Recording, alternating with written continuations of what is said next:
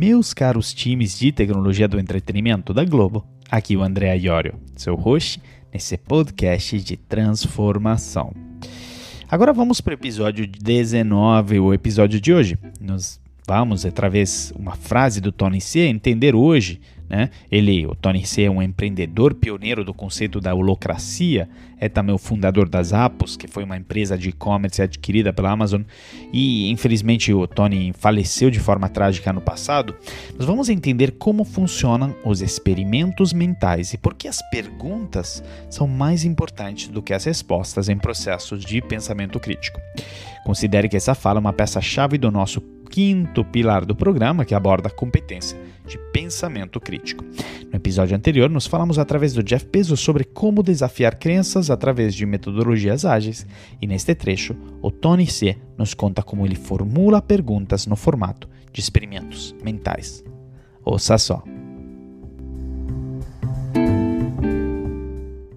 I always like doing these uh, thought experiments, and, and so uh, one way to think about it is if uh, if money were no issue, if you had infinite money, what would you do? Or or the counter to it is if everything was free, or if this one thing was free, then what would you do differently? And, and so I think uh, that can help spark the initial ideas.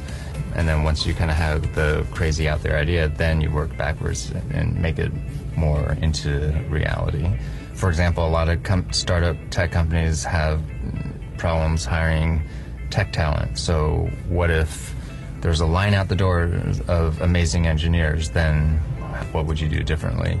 And then that might shift the thinking into okay, how do we get a line out the door of, really talented engineers and and and make that the problem, the real problem that you're trying to tackle. Or or actually back to Zappos history. Uh, in the early days, we had trouble hiring people that were really good buyers and good at merchandising initially the front problem was framed as how do we go and recruit more uh, talented buyers, but then we reframed it as well how do we the only way we can guarantee kind of an endless supply of talented buyers is if we basically grow and train them ourselves. And so now we have a program where we hire people that are entry level and within three to five years they have the potential to become a senior leader within the company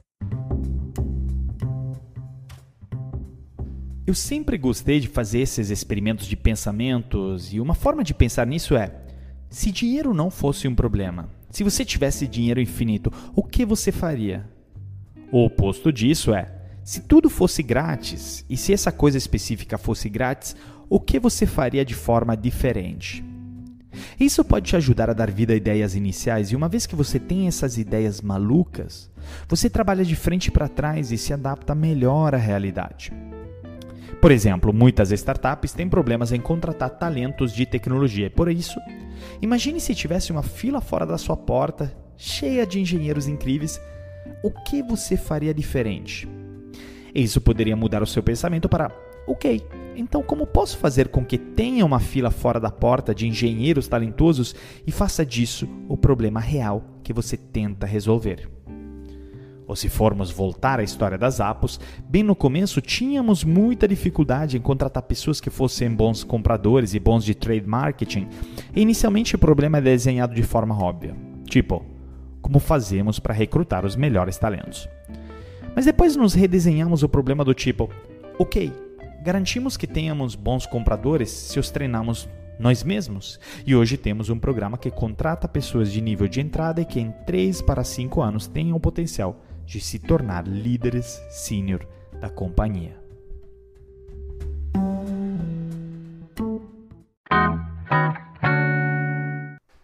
Pense na seguinte situação: um barbeiro é muito específico em relação ao seu trabalho. Ele faz a barba a todas as pessoas que não se barbeiam é, e para ninguém que se barbeia. Então, o barbeiro se barbeia porque não demora muito para ver a contradição. Se ele fizer isso, ele não poderá.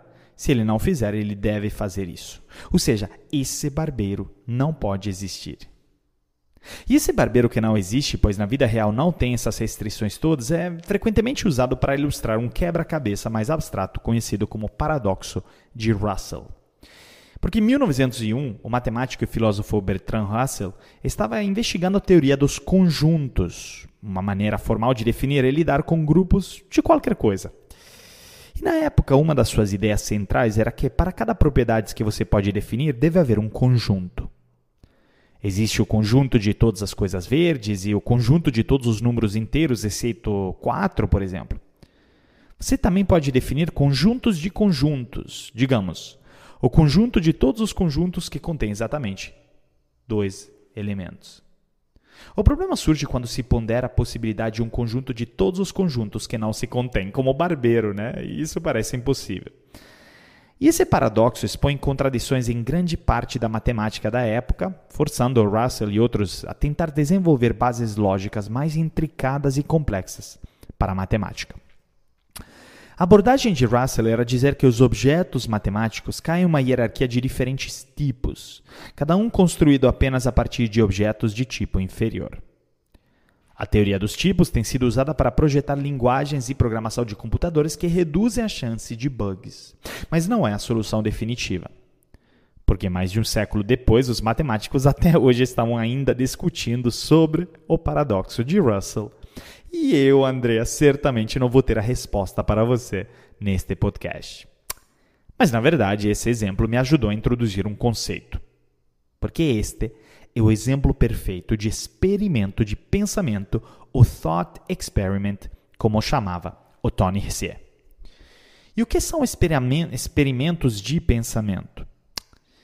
Na verdade, eles começaram na área da filosofia e a definição oficial é que é um meio com o qual alguém realiza um processo intencional e estruturado de deliberação intelectual a fim de especular dentro de um domínio de um problema especificável sobre potenciais consequentes ou antecedentes para um determinado antecedente ou consequente. Esta é a definição do Yates de 2004. Oi? Deu para entender algo? Não muito. Então vamos mais a fundo, vamos junto. E de fato, então, o que é isso? E por que nos precisamos fazer esse tipo de experimentos? O objetivo, na verdade, é estimular a especulação, o pensamento lógico e a mudança de paradigmas. Os experimentos mentais nos empurram para fora da nossa zona de conforto, forçando-nos a enfrentar perguntas que não podemos responder com facilidade. Pois eles revelam que não sabemos tudo e algumas coisas não podem ser conhecidas. O escritor alemão Goethe escrevia até que todos os pensamentos verdadeiramente sábios já foram pensados milhares de vezes. Mas para torná-los verdadeiramente nossos, devemos pensá-los novamente com honestidade até que criem raízes em nossa experiência pessoal. Pense bem. O Homo sapiens é um ser que pode viver e funcionar em dois reinos muito diferentes. Por um lado, o reino dos fatos reais que podemos investigar através da observação, e por outro, o reino da projeção imaginativa que podemos explorar em nossas cabeças por meio do raciocínio. Um experimento mental, afinal, consiste em raciocinar a partir de uma suposição que não é aceita como verdadeira, talvez até mesmo falsa, mas é presumida provisoriamente no interesse de fazer um ponto para resolver uma conclusão, tipo o Tony se perguntando: e se eu tivesse todo o dinheiro do mundo? Óbvio que é impossível, ele não teria, mas essa impossibilidade pode ser útil para ter pensamentos. E como sabemos, informações complexas não são bem digeridas na forma de narrativas. É, na verdade, são melhor digeridas na forma de narrativas e analogias. Muitos experimentos mentais usam esses formatos para torná-los mais acessíveis. E mesmo aqueles que não têm conhecimento sobre um determinado campo podem construir esse entendimento por meio de experimentos mentais. O objetivo é condensar os princípios primos em uma forma que possa ser compreendida por meio da análise e reflexão. Alguns incorporam evidências empíricas, olhando para elas de uma perspectiva alternativa. E os benefícios uh, né, dos experimentos mentais, em oposição à né, ruminação sem objetivo, é a sua estrutura. Porque, de maneira organizada, os experimentos mentais nos permitem desafiar as normas intelectuais, ir além dos limites de fato arraigados, compreender a história, tomar decisões lógicas e promover ideias inovadoras, afinal. E sabe quem pensava desta forma também? Bem mais cedo do que o nosso amigo Tony? Era o Albert Einstein. Ele usava experimentos mentais para algumas das suas descobertas mais importantes. O mais famoso desses experimentos mentais foi com faixa de luz, que foi transformado em um livro infantil brilhante. O que aconteceria se você pudesse alcançar uma faixa de luz enquanto ela se movia? Ele se perguntou. As respostas o levaram por um caminho diferente em relação à direção do tempo, o que o levou à teoria da relatividade especial. Tudo bem na física, mas como que isso se aplica aos negócios? você deve estar pensando. Até certo ponto, as profissões de negócios já realizam esse tipo de análise implicitamente. Pense bem.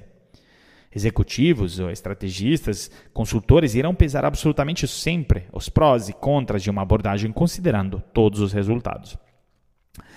E o elemento exclusivo dessa metodologia é o foco em testar o que é que aconteceria se esses elementos, né, de fato, uh, se eles uh, se tornassem realidade, em vez de avaliar de forma independente a probabilidade de cada cenário. Porque lembre-se que primeiro assumimos sempre que cada premissa é verdadeira e determinamos o resultado condicional, em vez de testar a premissa quanto à sua solidez sozinha, certo? Então, depois de determinar o que teria que acontecer para que esse cenário se tornasse realidade e o que isso nos diria sobre as possibilidades, podemos fazer um julgamento de valor. Somente depois de determinarmos o escopo total deste mundo possível, cruze a referência do que sabemos ou sobre o que temos certeza para avaliar o alinhamento. E essa metodologia permite avaliar com clareza o conjunto de resultados possíveis, revelando os pressupostos que fazem com que cada situação, né, eh, então, e revelando qualquer lacuna de informação, sem limitar a nossa análise inicial às nossas crenças anteriores. E utilizar a metodologia de experimento mental certamente não eliminará a necessidade de outros métodos de resolução de problemas. Em vez disso, é mais uma ferramenta no arsenal estratégico que pode ser fornecida por outra disciplina, ajudando os líderes de negócio a organizar informações e testar suposições de maneira sistemática e lógica. E agora que exploramos a visão do Tony C sobre o poder dos experimentos mentais para ter pensamento crítico, nos vamos despedir. Mas espero que a sua cabeça esteja borbulhando de questionamentos e provocações, meus caros times de tecnologia, do entretenimento, da Globo. Nós ficamos por aqui hoje e nos falamos semana que vem com mais um episódio do Transformação.